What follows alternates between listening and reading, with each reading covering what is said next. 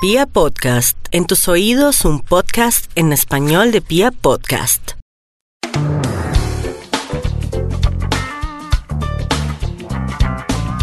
Para mi comprendes Méndez, hoy tengo la oportunidad de entrevistar a una mujer eh, que es brillante, una mujer a quien le reconocemos en nuestro país cientos de cosas importantes a nivel profesional, particularmente a nivel profesional. Obviamente no, no nos queremos meter en su vida, pero de lo que podemos eh, percibir de ella ha sido una de esas mujeres aguerridas, ha llegado muy lejos. Eh, tuvo la oportunidad de trabajar muchos años en CNN y tuvo además la capacidad, y yo no me sé la historia, pero creo que tuvo la berraquera además de decirle a CNN, no más, que todo el mundo cree que quiere llegar allá y seguramente morir allí. Y un día Claudia le dijo a CNN, ya llegué a un momento muy importante de mi vida y se devolvió, ya le dijo no más. Pues me parece maravilloso, la historia periodística de Claudia Palacios es increíble y ahora la tenemos en nuestras manos porque ha venido en los últimos años presentándonos unos textos, unos libros muy interesantes. Ahora hay un nuevo libro de Claudia Palacios, periodista colombiana, que se llama En Brujas. Y por supuesto, tiene que ver con todo lo que venimos hablando, no solamente aquí en Pia Podcast, sino también en Vibra y en algunos medios de comunicación, sobre todo lo que ha venido sucediendo y como destapando eh, la historia inicial, por una parte, de lo que ha sido eh, la triste historia, eh, entre comillas, en, los, en las últimas décadas de las mujeres, pero también lo que las mujeres han tenido que vivir de alguna u otra manera a manos de, hay que decirlo tristemente, yo como hombre lo he reconocido, no tengo ningún problema, a manos de un patriarcado que creo que ha abusado en el, siendo heredero, heredero de un poder que en últimas no es de nadie. Pero para hablar mejor de este libro, por supuesto, aquí está Claudia Palacios. No quiero hacer más intros. Claudia, bienvenida a Pia Podcast. ¿Qué hubo, Carlos Javier? ¿Cómo estás? Y muy bienvenidos y gracias. Eh, bienvenidos. Un saludo a todos los que nos escuchan. Es una mujer muy, muy aguerrida. muy berraco usted. Usted se fue para Estados Unidos, se logró un cupo en CNN y después salió y se fue. Bueno, lo que pasa es que eh, hay algo importante que creo yo que todos deberíamos alcanzar y es saber qué queremos según quiénes somos. Yo eh, cuando me decidí de volverme de CNN y de Estados Unidos, mucha gente me decía, pero usted está loca, ¿cómo va a dejar CNN? ¿Cómo va a dejar Estados Unidos? ¿Cómo, o sea, qué le pasa? Y además, ¿cómo se va a ir a Colombia? Como si fuera pues el peor escenario del mundo. Y yo decía, bueno, yo siento que yo ya le saqué todo el jugo a esta gran oportunidad que me dio la vida, aprendí, crecí muchísimo en lo profesional, en lo personal, eh, y siento que lo puedo potenciar mucho más lo que aprendí si vuelvo a mi país, si hago también radio, prensa, eh, opinión. Eh, sentía de alguna manera que ya, que ya no me estaba dando más y, y, y, y, pues me devolví. Y mucha gente después me ha dicho, uy, usted sí no le da miedo a nada. Y yo no pienso las cosas en términos de, no sé, de si son riesgosas, si dan miedo, si no dan miedo. Yo creo que uno simplemente tiene que hacer lo que, esas, esa cosa que uno siente en el vientre y siente en el alma, que, que la tiene que hacer porque hay un propósito, en el caso de los libros, contar un mensaje, en el caso de volver a Colombia, pues potenciar más mi carrera, darle la posibilidad a mi hijo de estar con su familia. Es una necesidad, es un sentimiento, entonces yo no creo que uno tenga que guardarse eso por años y por años y después preguntarse, ay, ¿qué hubiera pasado si yo hubiera escuchado mi corazón? Maravilloso ese mensaje porque nosotros vivimos muy de eso, ¿no? ¿Y qué hago? ¿Será que lo hago? ¿Será que no lo hago? Y muchas veces uno por temores termina no haciendo lo que uno en el fondo quiere hacer. Claudia ha venido presentando en los últimos años una serie de textos, una serie de libros, y tengo en mis manos un libro que yo he venido ya chequeando por muchísimas razones, creo que le llegan las cosas a las manos. Y este libro de Claudia Palacios, este nuevo libro se llama En Brujas. Eh, ella nos va ahorita a, a resolver por qué le puso En Brujas, pero es la historia de muchas mujeres, son 70, ¿cuántas 83. 83 mujeres que cuentan una serie de historias de cómo han tenido que crecer en un mundo dominado por los hombres. Eh, ella dijo una palabra terrible, que es dominar. Eh, es una palabra que, tiene un uso, eh, que tiene un poder que si no se utiliza bien, creo que tiene malos resultados. Y creo que hemos caído en una serie de equivocaciones. Creer que podemos, los hombres o las mujeres, dominar al otro y dominar al mundo cuando deberíamos era empoderarnos de nosotros mismos. Creo que esas son una cantidad de mensajes equivocados que hemos tenido durante muchos años. Este libro recopila unas historias increíbles.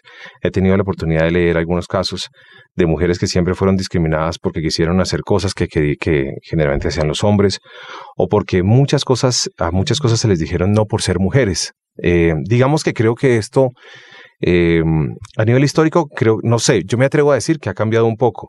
Sin embargo, cuando leo este libro, me parece increíble las historias que cuentan todas estas mujeres, Claudia. Mm. Es que hemos avanzado muchísimo. Es decir, desde que el mundo logró, país por país, que las mujeres pudiéramos votar, que eso fue en el mm. caso de Colombia hace alrededor de 70 años, se han logrado muchas cosas, que las mujeres tengan derecho a tener los títulos de la tierra, que, trabajan, eh, que las mujeres tengan derecho a estudiar, que las mujeres tengan derecho a trabajar, que las mujeres tengan derecho a abortar, eh, a divorciarse, eh, a muchas cosas. Y entonces, por esa razón, mucha gente dice como que, bueno, pues ya, la tarea se acabó. Y resulta que ahí, ahí invito yo a hacer dos análisis. Por un lado, que no porque aún así les pasen esos derechos, o sea, si aún así los puedan usar, es el caso de todas. Hay muchas mujeres que todavía pareciera mm. que vivieran en el siglo pasado por las circunstancias en las que han sido criadas y por sus sociedades y pensamientos culturales. Y por el otro lado, es muy difícil pasar las cosas del papel a la, a la práctica. Mm. O sea, cambiar la, la, mentalidad de la gente es muy difícil. Entonces, yo te voy a decir unas cifras y seguramente muchas de las personas que nos oyen en esto se van a identificar. Las mujeres nos graduamos en Colombia de la universidad 11% más que los hombres. Entonces uno dice, no, pues antes ya se desbalanceó la cosa, ¿no? Ya, ya al contrario, hay que hacer esa equidad de género en favor de, los hombres. Pero resulta que las mujeres tenemos desempleo 7% más alto que los hombres. Y entre más jóvenes sean, más alta es la brecha de desempleo. Y resulta que el promedio de brecha salarial entre hombres y mujeres por hacer exactamente el mismo trabajo es 20%. Y me encontré hace unos días que di mi conferencia sobre el libro en, en, una, en Asocreto. Me dice alguien ahí, mire, hemos encontrado casos en la industria de la construcción en los que las mujeres ganan 43% menos que los hombres por hacer exactamente el mismo trabajo. Entonces uno dice, ¿de qué nos está sirviendo que podamos eh, ir a la universidad, que nos graduemos más mujeres que hombres, que en muchos casos nos graduemos con más méritos, más diplomas, más reconocimientos y mejores notas, cuando al trasladar eso a la vida laboral nos pasa que no nos dan el empleo o que no nos pagan eh, lo mismo que a los hombres.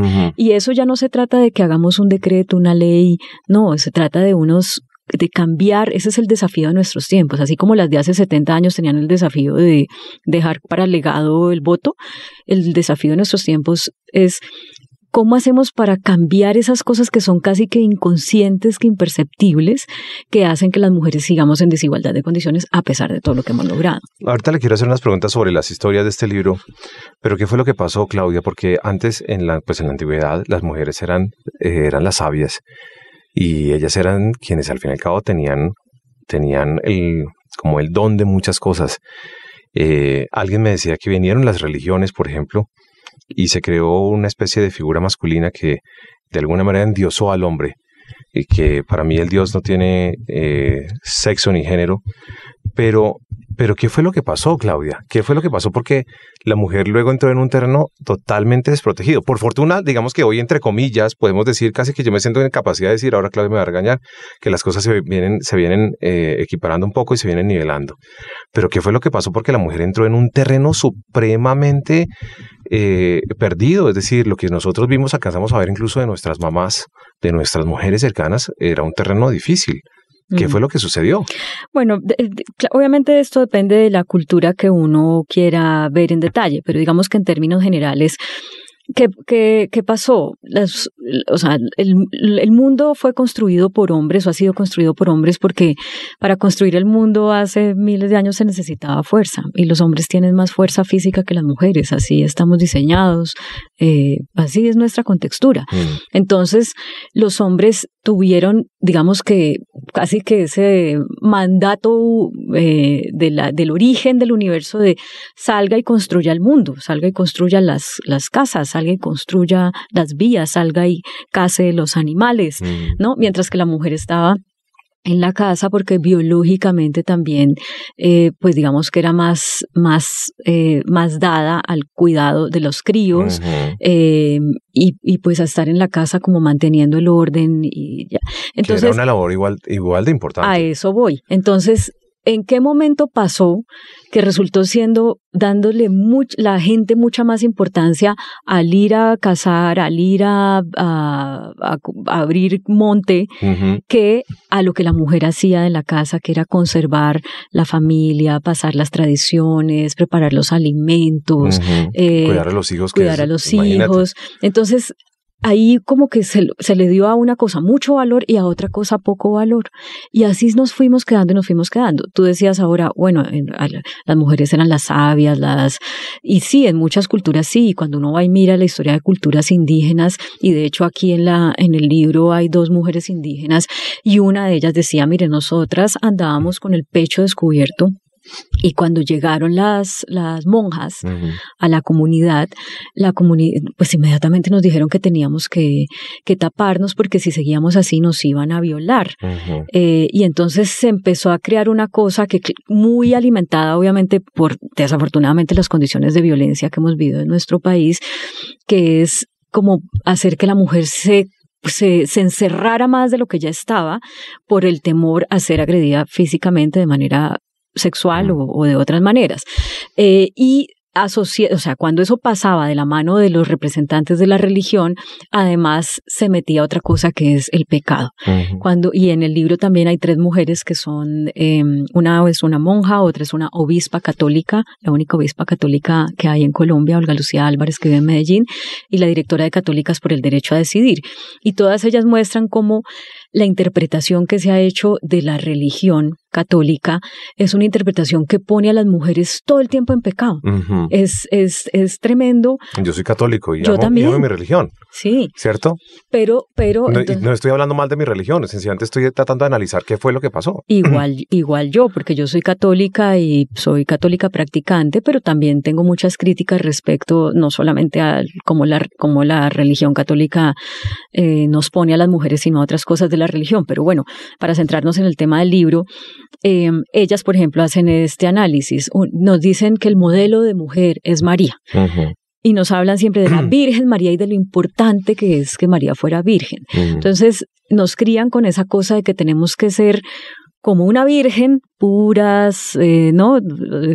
Digamos, vírgenes, pero también madres, que es una contradicción. Claro. Uno no puede, la única que le pasó que era madre siendo virgen, pues era María.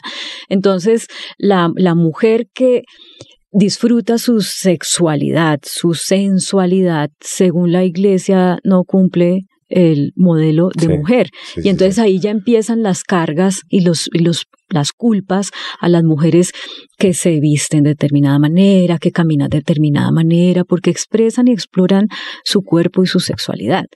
Y también nos dicen, ay, María fue obediente y abnegada.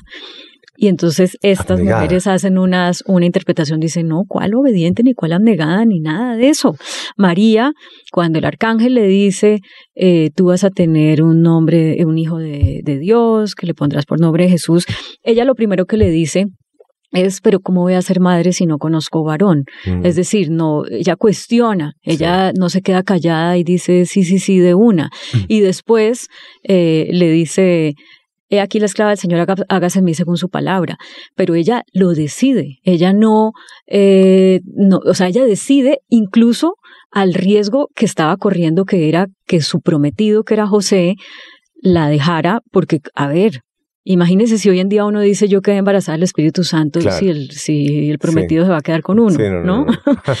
Entonces ella, a riesgo incluso de ser abandonada, de ser madre soltera, toma la decisión de sí, yo voy a ser la madre del Hijo de Dios porque tengo fe y creo en lo que me está diciendo este arcángel, y, tuvo la valentía de arriesgarse a ser una madre soltera, a ser, pues, digamos, rechazada y juzgada por, por la sociedad. Entonces, es una reinterpretación de ese modelo de mujer que nos han puesto a través de la religión. Y ese aquí llega un punto al cual yo quería llegar, Claudia, y llegamos muy rápido a este punto, y es, ¿qué papel ha tenido la mujer en la misma eh, discriminación o desigualdad o falta de equidad de la misma mujer? No, pues muchos, porque, o sea, todos somos machistas, eh, Carlos Javier, todos somos machistas porque nuestra cultura nos nos ha criado así. Lo importante no es ahorita decir, es culpa de las mujeres, es culpa de los hombres. Eso no tiene francamente sentido. Lo importante es decir, a ver, la equidad de género y estamos hablando, fíjese que yo no estoy usando aquí la palabra feminismo, ni estoy diciendo derechos de las mujeres, no. Esas palabras Equidad son de, para mí. Pues para mucha gente, para mucha gente son hartas. Me parece que es, que no son hartas por el, por lo que significan, sino por lo, por la mala interpretación de las mismas. exactamente. Hay una, de, hecho, yo a todas estas mujeres cuando terminaba la entrevista para el libro les hacía un Facebook Live y una de las preguntas del Facebook Live era ¿usted es feminista o no? Y la mayoría respondieron que no, porque lo que usted dice, muchas dicen, no, pues que el feminismo es como que hay que estar en contra de los hombres, eh, o que es ser uno muy bravo, y es un, y es, a mí me, me parece injusto. Entiendo por qué se ha llegado a esa estigmatización, pero me parece injusto porque las feministas, a las feministas les debemos muchísimo, empezando por el derecho a votar, ¿no? Pero, pero, pero bueno. Eh, eh, Tranquila, no, es que llegamos a un punto muy chévere porque yo quise hacer todo este análisis para que nosotros podamos comprender un poquito, por comprender un poquito más, a ver, de dónde venimos y para dónde vamos. Comenzamos hablando de una conciencia que por fortuna se viene generando eh, en algunas empresas, en alguna parte de la sociedad, en algunos medios de comunicación. Eh, tengo la fortuna de trabajar en medio de comunicación que viene trabajando también por las mujeres y por lo menos hablándole a las mujeres. Eh, no tengo ningún problema como hombre en reconocer el poder de las mujeres. Ahora que usted hablaba de la fuerza de los hombres, tengo una entrenadora a uno de los gimnasios que voy que le hice un podcast y es la mujer más increíble que yo puedo conocer como entrenadora. Qué capacidad de esta mujer me sorprende. Yo cada vez que la veo, yo digo, eh, me sorprendo, me parece además eh, eh, admirable y atractiva desde su mismo poder de la fuerza. Y yo no tengo ningún problema en reconocerle a las mujeres todo, lo que nos, todo lo que nos brindan el día, el día de hoy. Trabajo en una empresa que es un matriarcado. Estamos dominados por las mujeres. Pero también reconozco que las mujeres han sido fundamentales en mi vida y que las mujeres, a Dios gracias, hoy por hoy cuento con mujeres que incluso eh, me han ayudado a salir adelante, me han dado la mano, me han dicho, mire, aquí hay una oportunidad para usted, mire, usted coja para este lado, mire, usted sabe hacer esto. Entonces, digamos que yo tengo, por, de, alguna manera tengo otra visión de las mujeres y tuve un background eh, y, tuve que ver lo que sucedió con nuestras mujeres cercanas, que nuestras madres, nuestras tías, etcétera, etcétera. Y afortunadamente creo que alcancé a estar en un momento de una transformación, en el que creo que pudimos hacer el cambio de chip de muchas cosas y logramos crear una conciencia sobre el verdadero, el verdadero papel de la mujer y la verdadera labor de la mujer hoy por hoy. Creo que yo alcancé a este momento y creo que todavía sigo cambiando y, y, como desfigurando algunas cosas que aprendí o que heredé incluso de mi, mi misma mamá y lo pude aprender. ¿Cómo hacemos para que este estado de conciencia que por fortuna, no me estoy echando flores tampoco, pero que sí, por fortuna ya en algunos puntos se está vislumbrando, ¿cómo hacemos para que estos estados de conciencia eh, generen más cambios más rápidamente? Bueno, pues es que ese es el reto de nuestra generación y yo em, digamos que me inspiro mucho en la primera mujer que tengo en el libro, que es mm. María Teresa Arizabaleta, eh, una de las sobrevivientes por la lucha del voto femenino. Mm. María Teresa Arizabaleta empezó en esta lucha cuando tenía ocho años. Entonces cuando yo la entrevisté le dije, María Teresa, pero usted como a los ocho años iba a tener caraja idea de qué es eso de luchar por el voto y además estamos hablando de que eso pasó hace 70 años.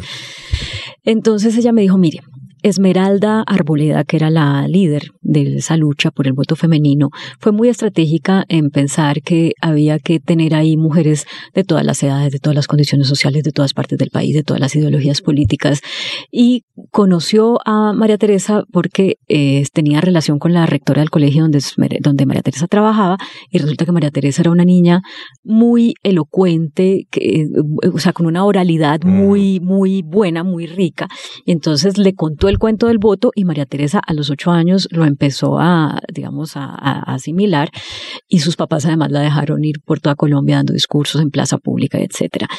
Pero no fue que cuando María Teresa cumplió nueve años el voto ya era una realidad cuando María Teresa cumplió la mayoría de edad, en ese año se logró. Por fortuna que ya iba a hacer trampa, ya estaba esperando hacer trampa, porque tenía 17, le faltaban unos meses para completar los 18 para poder votar. Entonces, ¿qué, ¿por qué le digo que ella es muy inspiradora para mí para estos retos que tenemos en este momento?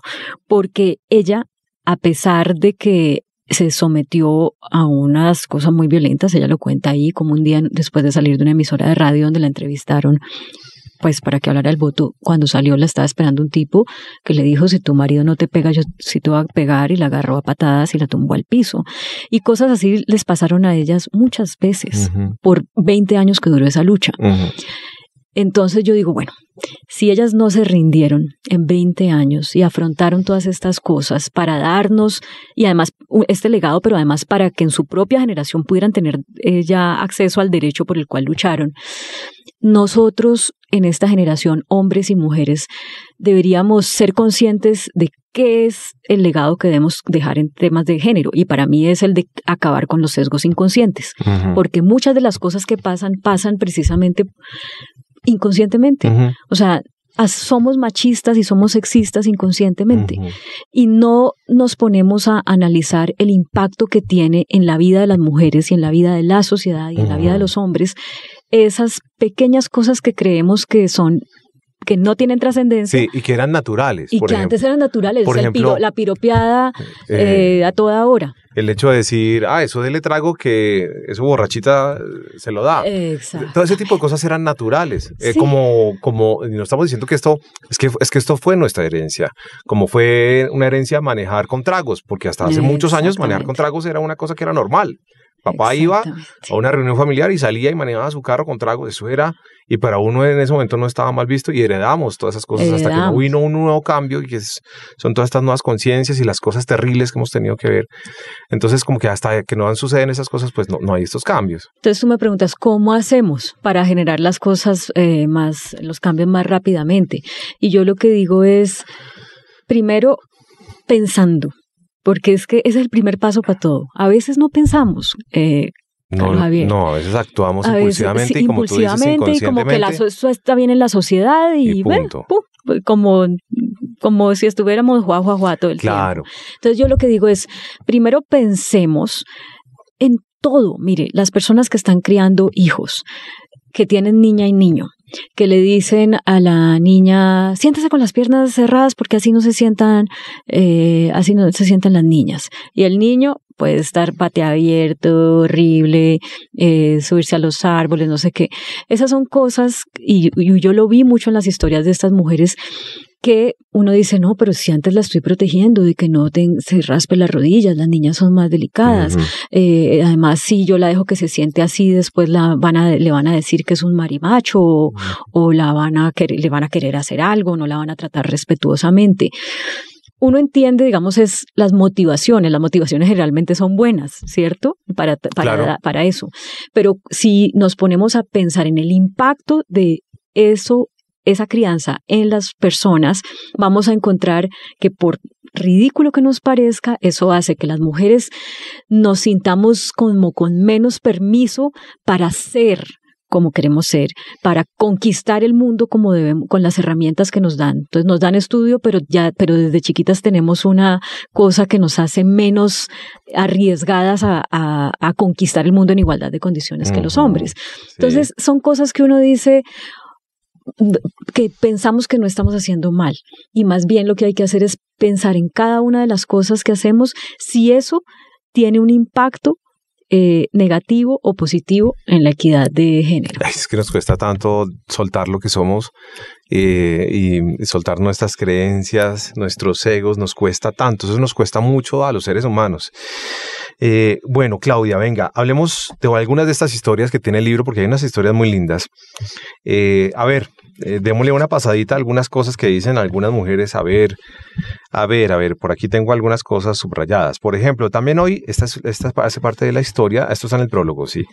Dice, también hoy sé que no es mi culpa el ambiente malsano que propicia y hasta celebra el acoso disfrazado de caballerosidad o de camaradería.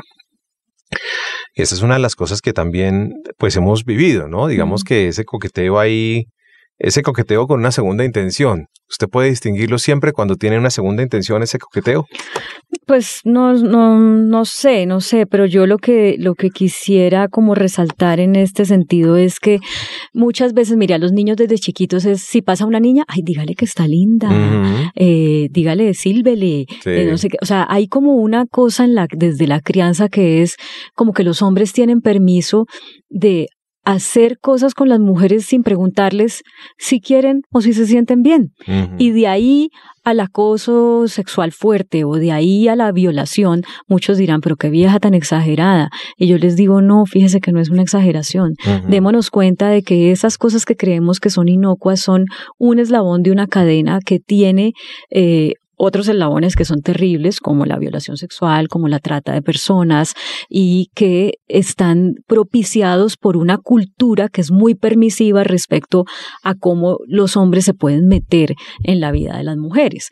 Eh, entonces, muchos dirán, no, pero si yo lo que quiero es, eh, pues, halagarla, decirle que está linda que, la, que el valor de las mujeres se base tanto en la belleza eh, culturalmente también es un problema. Sí, claro. Es un problema para la psiquis de las mujeres que crecemos pensando que tenemos que estar lindas y no, no vamos pero es que hay hombres y mujeres hemos metido la pata y ahí sí le digo por qué. Porque, porque las mujeres mismas tienen una solidaridad de género increíble, pero entre ellas se dan durismo. Entonces llegan a la oficina y yo, ya se vio aquella que se puso esa falda, no sé cómo, entre ellas se dan, es una cosa terrible. Mm. Y nosotros los hombres también hemos creado una cantidad de cosas, que si no tiene tetas, que si no tiene culo, que no, si no sé qué, pero también uno ha escuchado hoy por hoy muchas mujeres que dicen, no, pero es que fulano no tiene no sé qué, pero es que fulano no tiene no sé qué. Entonces siento que todo ese poder que le dimos a la belleza creo que todavía nos falta entender mucho todo el poder de la belleza. Nos hace mucho daño como eh, sociedad porque lograr esos estándares que se ponen de lo que es estético y de lo que es bello es dificilísimo. Discriminamos y clasificamos por belleza y eso mm. me parece que es una cosa que tiene que cambiar, ¿no? Mire, una cosa que a mí me pasa mucho cuando me critican en, en redes y que nos pasa más a las mujeres que a los usted se metió en unos líos Ah, bueno, yo no, yo vivo de lío en lío. yo vivo de lío en lío, pues porque a mí también me parece que, yo no, digamos, no tengo miedo a hablar de temas que, que son controversiales. Me parece que si hay que ponerlos sobre la mesa y yo lo puedo hacer, pues los pongo y, y ya. Entonces, eh, cuando a las mujeres nos critican, generalmente no nos dicen que no tenemos argumentos o nos dicen que somos, o sea, la crítica es, es absurda porque nos dicen que somos brutas, feas, zorras o perras, ¿verdad? Es como, como que decirle, darle un insulto a la mujer no es un insulto por su, por el tema sobre el cual se está hablando, sino por unas cosas que son, pareciera que a las que la sociedad le importan de la mujer. La estética, o sea, la belleza o fealdad, y la, y la, y, si, y si tiene sexo o no tiene sexo, ¿ve? Entonces, yo digo, desde ahí, debemos empezar a pensar cómo todos esos chistecitos sexistas que hacemos en el día a día refuerzan ese estereotipo de manera que las mujeres y mucho, yo lo hago y salgo en público y me doy las peleas que me tengo que dar porque bueno, también estar tantos años en medio le hace a uno, digamos, coger cierta eh, seguridad y cierta resistencia. Pero muchas mujeres que tienen cosas importantes que decir, que creen que deben ser temas de sociedad, se abstienen de decirlas porque no quieren exponerse a que las críticas sean sin argumentos, sino a punta de que les digan perras, zorras o, o se les metan en su, en su vida privada. Mientras que a los hombres eh, generalmente no les pasa eso, ¿no? sí, generalmente no. Hay casos. Hay casos, pero no es. Y, y usted decía ahorita una cosa, que también entonces ahorita muchas mujeres están diciendo, fijándose en los hombres que por si tiene X o tiene Y físicamente. Y ahí yo veo un peligro en estos temas de equidad de género, porque no se trata de eh, equilibrar la balanza hacia lo que nos ha hecho daño a las mujeres, que también ahora les haga daño a los hombres. No, se trata de equilibrar la balanza, que todos seamos mejores personas. Y entonces lo que nos ha hecho daño a las mujeres, quitémoslo y no se lo traslademos a los hombres. De acuerdo, pero eso, eso no se está logrando y se está yendo para otro lado. Pues por eso estas conversaciones y estos libros son importantes. Me encanta. Mira, a ver, antes de seguir preguntando unas cositas que quiero preguntar a Claudia Palacios, que es nuestra invitada hoy, para hablar de, de todo este tema de las mujeres. A ver, eh, resúmanos, por favor, Claudia, un poquito algunas de estas historias que están incluidas en este libro como para dejar un abrebocas de, de cositas que uno puede encontrar en la lectura de este lindo libro que además es muy fácil de leer. Bueno, venga, le cuento algunas cosas. Ahí está, por ejemplo, María Victoria Riaño, que es la primera mujer en ser presidenta de una petrolera en Colombia. Y María Victoria cuenta una cosa que es tremenda, o sea, ella eh, mientras trabajó en Ecopetrol, varias veces se presentó a cargos de ascenso posiciones que ella creía que estaba lista para ocupar y nunca se las dieron. Cuando, y, de hecho, cuando ella entró a Ecopetrol, que venía de otra compañía, a ella le ofrecieron en Ecopetrol la, la mitad del sueldo que se ganaba en la compañía en la que estaba. Y se la estaban llevando para Ecopetrol porque era una persona, una vieja muy berraca que había trabajado pues había muy pocas mujeres que pudieran tener ese conocimiento de la industria de hidrocarburos como ella. Y le ofrecieron la mitad del sueldo que se ganaba. Y ella dijo, oiga, pero, pues, o sea, ¿cómo se les ocurre? Yo no puedo venir a ganarme la mitad de lo que me estoy ganando. Y, la, y lo que le dijeron fue, no, pero es que como usted no es cabeza de familia. Entonces, sí ve que creen que porque los hombres son los que, los proveedores, entonces los hombres tienen derecho a ganar más y como las mujeres supuestamente no lo somos, eh, a la que la sociedad le da el mandato de proveer, al que la sociedad le da el mandato de proveer es al hombre y no a la mujer, entonces a la mujer le pueden pagar tres pesos por hacer exactamente lo mismo. Y ella además sí era cabeza de familia. Entonces ella dijo, no, pues, pues, ¿cómo así? Yo además sí soy cabeza de familia. Y pues terminaron pagándole lo mismo que, que, que se estaba ganando antes. Pero ahí ve uno que, mire, por más que la mujer se prepare, por más que se encuentra con esas cosas que si no tiene la fuerza para exigir como ella en ese momento lo hizo, pues entonces termina trabajando mucho y ganando muy poco. Y eso afecta la posibilidad de la mujer de ser autónoma y y incide en que las mujeres tengan que ser dependientes de hombres, que en muchos casos son hombres que, desafortunadamente, porque son los proveedores, son van y ponen cachos, van y pegan, van y... Se cree, se cree eh, tener los se cree tener una serie de derechos. Exacto. Le pongo el caso de Dilian Francisca Toro, la gobernadora saliente del Valle. Cuando ella se lanzó a la gobernación por primera vez, eso fue hace años, ella estaba en embarazo. Y ella había quedado en embarazo después de un tratamiento eh, de, de, inseminación, porque les había costado mucho a ella, a su pareja, tener bebés.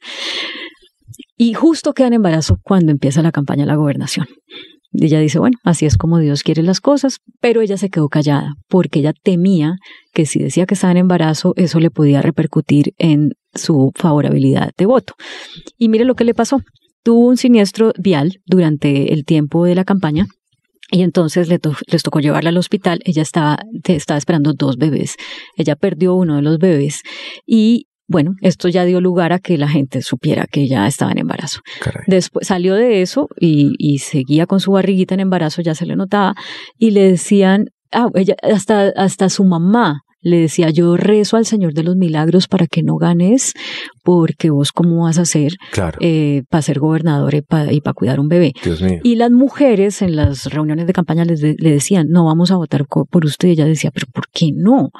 No, pues porque usted no puede cuidar un bebé si usted eh, tiene, está trabajando. Y ella decía, pero ¿cómo si las mujeres, o sea, trabajamos y somos mamás y cómo así? Entonces ve que hay unos, esos son sesgos inconscientes que nos hacen creer que entonces porque uno, si uno está embarazado, uno o tiene un recién nacido, tiene que dedicarse exclusivamente a eso y ¿Qué pasa con los papás? A los papás los excluimos de la crianza. A un papá que esté, a un señor que esté esperando un hijo no le van a decir que no va a votar por él porque, porque tiene que dedicarse a su bebé. Pero, pero, pero Claudia, esto no fue un poquito unas generaciones más atrás. Yo siento que hoy por hoy ya eh, eh, esto ha cambiado un poco. Yo siento que, por ejemplo, mi, mamá, mm, y lo he hablado con Ginette de hoy incluso, las mamás nuestras fueron muy de, no, no se va a bajar de una mujer, no se vaya a hacer no sé qué, pilas con las mujeres que no sé qué, ta, ta, ta, ta. Es decir, recibimos una cantidad de instructivos e información que estuve equivocada, pero yo no sé si esas cosas ya han cambiado un poco. Pues uno pensaría que sí, porque, eh, claro, hay avances y uno también, y sobre todo, por ejemplo, trabajando en los medios de comunicación, como uno habla de los temas que están ahí como en la sociedad y, y, uno mismo como parte de un medio es parte de la evolución. Sí uno a veces tiende a pensar que hay cosas que ya se arreglaron y resulta que no. entonces, entonces, mire, por ejemplo, usted me dice, eso es de, porque pues le nombré a Dilian Francisca, entonces eso ya pasó hace varios años. Pero yo le quiero hablar, eh, por ejemplo, de Ledania, una artista gráfica, una muralista espectacular que tenemos. Sí, sí, sí. Ledania hace relativamente poco estaba, ella me cuenta dos anécdotas acá. Ella a un amigo muralista también, creo que ecuatoriano, lo invitó a que la acompañara a pintar un mural del cual ella se ganó el contrato. Y cuando lo estaban pintando en el andamio, ella estaba más abajo y el amigo estaba más arriba, llegó un señor y le dijo que le llamara al muchacho que estaba arriba. Y ella pues lo llamó, pero el amigo no oyó, no sé qué y, ella le dijo al señor, ¿qué se le ofrece? ¿Qué necesita? El señor, no, no, no, no, no, no y al rato el señor, oiga, me lo llama otra vez. Bueno, entonces ella subió el andamio y lo, bajó. y entonces el señor eh, le empezó a preguntar al muchacho, asumiendo que el muchacho era el, el, dueño, el líder de la cosa. Entonces el muchacho le contestó al señor, no, pues pregúntele a ella porque ella es mi jefa, ¿no? Y entonces el señor se sorprendió como, ¿cómo? O sea, como que no pueden creer que una mujer sea la que lidera o la que hace cosas, en este caso, que requieren fuerza física o riesgo físico.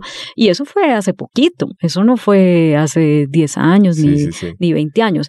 Entonces, ¿han cambiado cosas? Pues sí, han cambiado cosas, pero nos falta muchísimo, muchísimo. Y así pues hay muchas otras historias. De hecho, hay unas niñas, las últimas del libro, Verónica, Salomé, Laura y Ana María, tienen 12 añitos.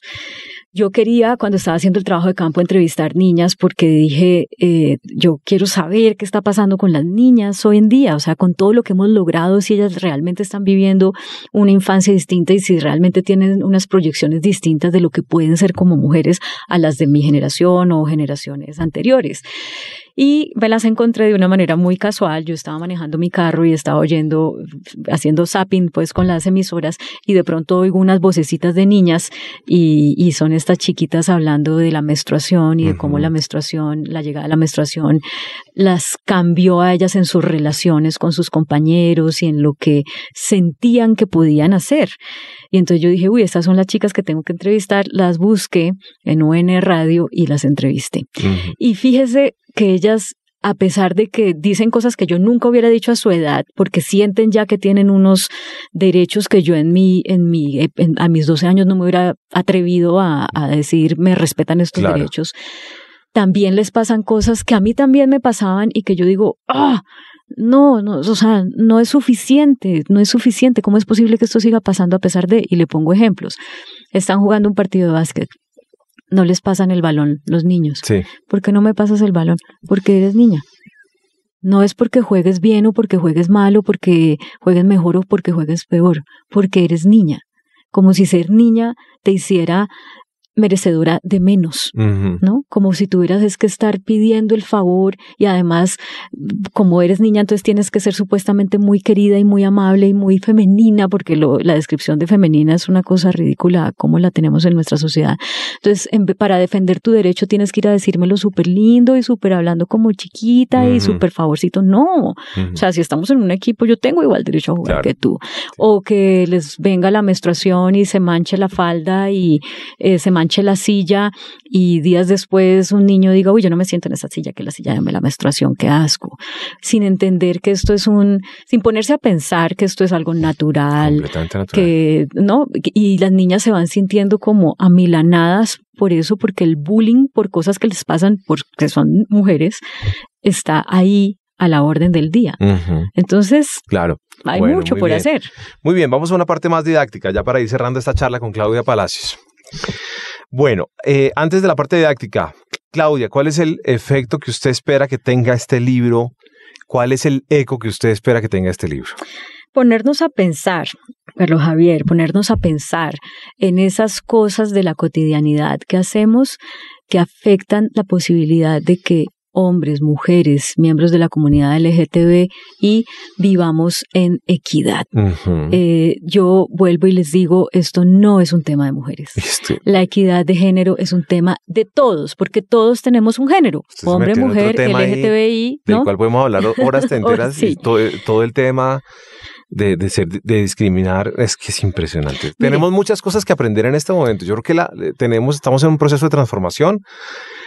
Eh, yo creo que mucha gente no va a hacer el cambio, honestamente, de su, de su chip mental. Eh, particularmente, y, voy a hacer un poco, no sé si me meto en líos con esto, pero yo creo que hay gente de, de pronto ya unas costumbres muy arraigadas, pues, que no va a hacer el cambio. Sí, pero, pero eso no quiere decir que no tengamos que dar la lucha. Claro, pero yo creo que otros, otros, otros llegarán a otras instancias. Sí, pues, ¿cierto? así son los procesos. Pero mire, aquí en el libro está, por ejemplo, Tatiana Piñeros. Tatiana Piñeros es una mujer trans. Tatiana vivió como hombre 20 años y a los, eh, perdón, 30 años. Y ella, cuando iba a cumplir 30 años, decidió que ella quería hacer lo que ella se sentía desde que tenía uso de razón. Entonces hizo su transformación a lucir como una mujer y entonces es una entrevista muy interesante porque ella tiene obviamente toda la autoridad para saber las diferencias entre lo que es vivir como hombre y vivir como mujer. Y lo dice clarito en una reunión de, trabajo. Cuando, cuando lucía como hombre, lo que yo decía no se discutía. Ahora que luzco como mujer, eh, lo que yo digo me toca argumentarlo más, me toca explicarlo más, me toca pelearlo más. Son, y entonces eso, ¿por qué pasa? Por una cosa que se llama sesgos inconscientes.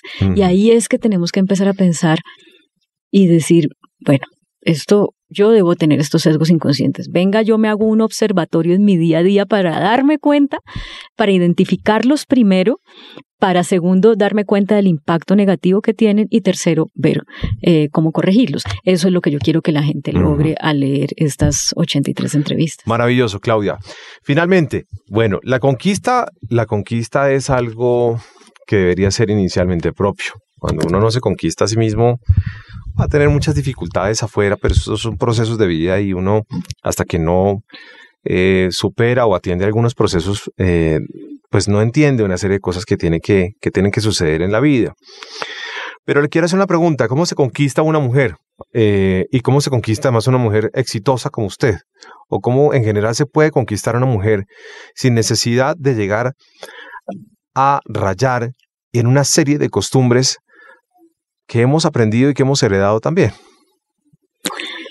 No, pues yo creo que a una, yo no creo que a una mujer o a un hombre, conquistar a una persona, pues es como encarretarla con el cuento de uno y que esa persona, y que uno se encarrete con el cuento de esa persona. Y yo creo que eso se da a través de la apreciación del pensamiento.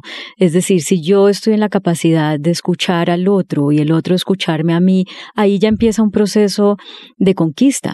O sea, ya de, de, de, de, de compartir ideas y eso lo lleva a uno a compartir emociones también, eh, pero de igual a igual, no creo que, o sea, la manera como mi marido y yo nos conquistamos creo que fue esa, escucharnos, eh, eh, admirar nuestras, nuestra, lo que hacíamos, pero admirar también la seguridad o la certeza con la que uno puede ya llegar a conclusiones por la vida que ha vivido, pero también la flexibilidad en hacer los cambios que uno cree que tiene que hacer en la medida en que va la vida le va enseñando cosas nuevas. Entonces no es como no es como que haya una receta de cómo conquistar a una mujer. Yo creo que lo primero es el respeto por escuchar a las otras personas y a partir de ahí pues se pueden desarrollar otros niveles de, de encarretamiento, de conquista. Pero eh, ¿cayó alguna vez en conquistas equivocadas? Es decir, usted misma cayó en cosas en las que hoy en día dice, uy, pero yo como caí en esto. Pues claro, porque uno es muy inmaduro emocionalmente y la sociedad nos, nos da unas pésimas, pésimas herramientas para relacionarnos emocionalmente. Entonces, por ejemplo, las mujeres que no hemos, em, que hemos tenido una relación tensa con nuestros papás, eh, a veces pasa o generalmente pasa que a este grupo de mujeres nos hace falta una figura masculina, hmm. eh, digamos, fuerte, que nos que nos dé herramientas para movernos en este mundo tan, tan de hombres. Y resulta que cualquier halago y cualquier atención de parte de los hombres, y lo narran también varias mujeres en el libro, nos hace como eh, caer en la necesidad de responder porque eso nos hace sentir eh, bien. Y termina entonces uno estando con un montón de personas que cuando uno va y mira hacia atrás dice, no, nada que ver, yo no tenía que haber estado con estas personas. Y eso les pasa a los hombres también. Lo que pasa es que a los hombres no les cae la culpa porque el hombre está educado para vaya conquista y cómaselas a todas. pero, y, y, no está mal y no se cuestiona eso. Pero, pero si un hombre llega a un nivel de madurez en que puede decir, hombre, yo de verdad tenía que haber estado con esta mujer, tenía que haberla tratado así, eh, ¿para qué me sirvió? ¿Para qué le sirvió a ella? ¿Qué me dejó a mí como persona? Eh, más que de pronto vacío, dolor, vergüenza, etcétera, pues uno eh, ahí es que se da cuenta de que como sociedad estamos no les estamos dando herramientas a nuestros hijos y a nuestros jóvenes para que aprendan a relacionarse asertivamente con personas que con las que tengan mayor afinidad y no simplemente por hacer una colección de polvos o una colección de, de besos o, eh, de encamadas, pues. Sí, ¿Cómo debería llevar, finalmente, cómo debería llevar la mujer la sexualidad hoy por hoy, Claudia? Con libertad, con exploración, con eh, descubrimiento, eh, y, e igual los hombres, porque los hombres han tenido esa libertad de explorar, pero yo siento que lo han hecho de manera desaforada, sin, sin, sin respetarse ellos mismos, ¿no? Eh. Es, es simplemente como lo que yo estaba diciendo, colección de, de polvos, ya me comí a esta, me voy a comer a esta otra, me voy a comer a esta otra, porque pues así es como hablan, o al menos en la época en que yo estaba más jovencita.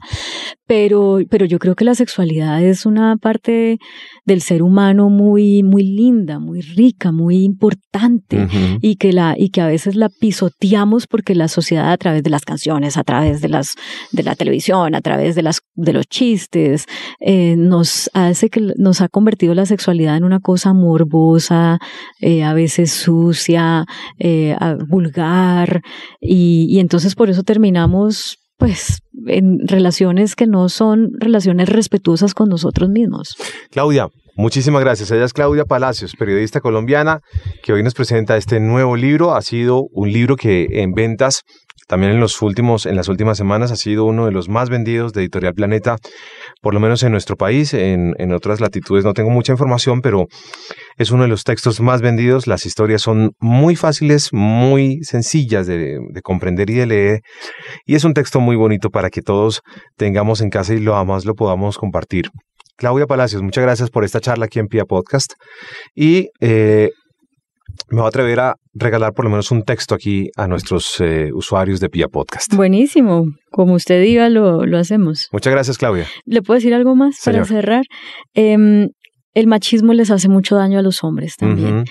Eh, los hombres que están criados en esa cultura de usted es el proveedor, usted es el que conquista, usted es el que todos los días tiene que estar defendiendo su masculinidad porque qué jartera que le digan usted es una nena o usted parece gay. Entonces los hombres desde niñitos están como dispuestos a irse a los puños y luego a las, a las patadas o al puñal o al mm. balazo por cuenta de demostrar que son machos y lo demuestran ante cualquier medio asomo porque les echan un piropo. Pero hay mujeres que también le dan a uno, por es decir, si uno tiene, a, veces a uno le dan mismo, a uno le dan con el mismo palo, es decir, a ver, yo tengo amigos que yo soy pues yo a mí nunca me gustaron los hombres ni nada, pero tengo amigos gays y tengo toda la tranquilidad de hacerlo.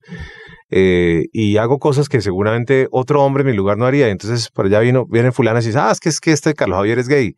Es decir, la mujer también ha entrado en este juego, ¿me Claro, no, y desde siempre, no es que entró ahorita, desde siempre. Las mujeres, las, hay muchas madres que crían a sus hijos de una manera en que los llevan a que usted tiene que demostrar que es machito, mijo. y, y demostrar que es machito es que no se deje decir nada y que ni siquiera razone sobre lo que, le están diciendo. La testosterona pura toda hora, entonces pues entonces no, entonces no, y entonces es el que menos les gusta a las niñas. entonces todo eso ha venido funcionando también de parte, de parte de la mujer. Sí, pero entonces a lo que voy con esto es, eh, muchas dirán, no, pero esos son casos aislados. No, no son casos aislados.